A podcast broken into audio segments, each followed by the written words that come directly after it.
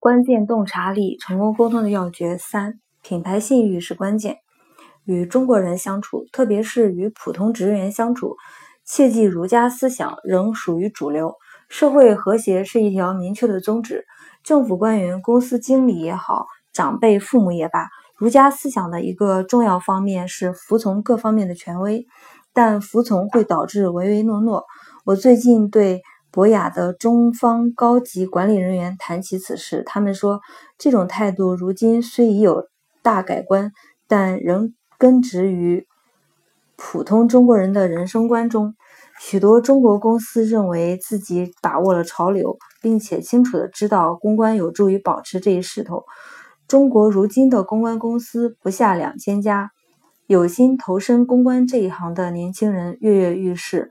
近年来，中国消费者越来越富裕，在产品信息和品牌意识方面有更大的需求，因此公司增加了在宣传、广告、赞助、促销赠品和公众接待日上的投入。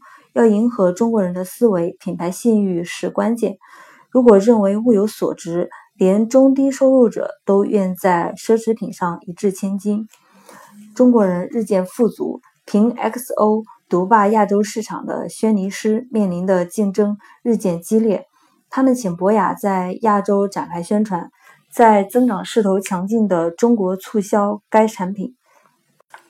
这一策略的重点是上海工程，庆祝轩尼诗在亚洲面世一百二十周年，他们租了一艘高四十四米的双桅帆船，更名为轩尼诗天使号。从法国出发，取到马来西亚、新加坡、越南、泰国，驶向终点站上海。该轮所到之处都举行了媒体和贸易活动，最后在上海举行为期三天的活动。轩尼诗天使号的欢迎仪式将盛会推向了高潮，出席的来宾、政府代表和世界各地的记者达三百余人。此次活动在中国取得了喜人的成果，六十余家时尚出版物不惜重墨进行了报道，四家电视台为这一航程辟出了时间。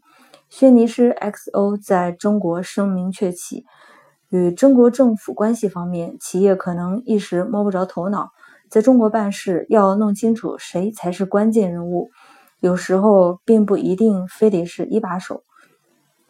切记不要派没有耐性的经理到中国谈判或职业，批了什么没批什么，结果往往很难预料。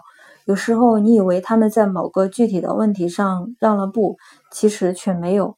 你满以为谈判已经达成一致，谁料他们又会提到新的问题。中国人崇尚知识，一向认为美国人在经济领域居于领先地位，他们想向美国人学习。但美国经济滑坡时，这一状况发生了变化。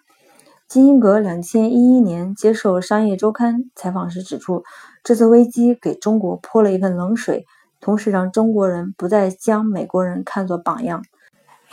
中国的教育水平不断提高，许多聪明的年轻人决定在国内求学，而不是出国留学。不少在英美求学的学子，非但不先在国外积攒几年工作经验，反而提前回国。自从我们打入中国市场，餐馆的经营状况也有所改善。如我前文所述，中国内地有些宴席或婚礼等重大活动上的菜肴难以下咽，质量还不如公共餐馆，口味也和香港的餐馆相距甚远。我尝过的最难以下咽的北京烤鸭，竟然是在北京。那次去西安参观，当时刚刚发现如今闻名世界的兵马俑。三天后，我开始怀疑西安人是怎么活下来的，因为这三天的伙食实在是太难吃了。但所幸今非昔比，中国人逐渐发展成为一大观光胜地，游客可以品尝到各种美食。博雅在中国的发展势头喜人。到中国投资二十五年后，我们如今有五家分公司，两百名员工，客户包括要进军中国市场的西方企业。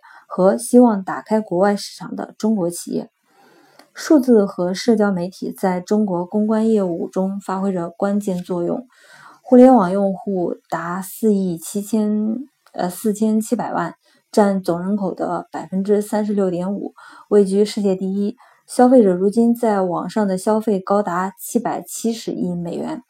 占零售总额的百分之三。一项研究表明，相比之下，百分之九十四的中国消费者更信赖动用社交媒体的企业。这是星巴克、可口可乐和宝洁在中国生意兴隆的一个原因。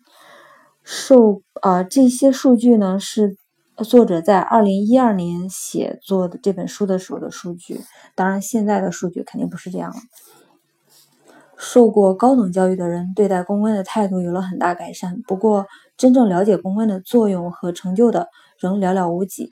一提到这个词，绝大多数人首先想到的就是吃喝娱乐、调情和行贿受贿。这一观念有待改变。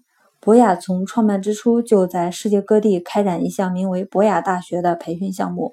二零一二年，由长城公关公司在中国举办了第一期培训。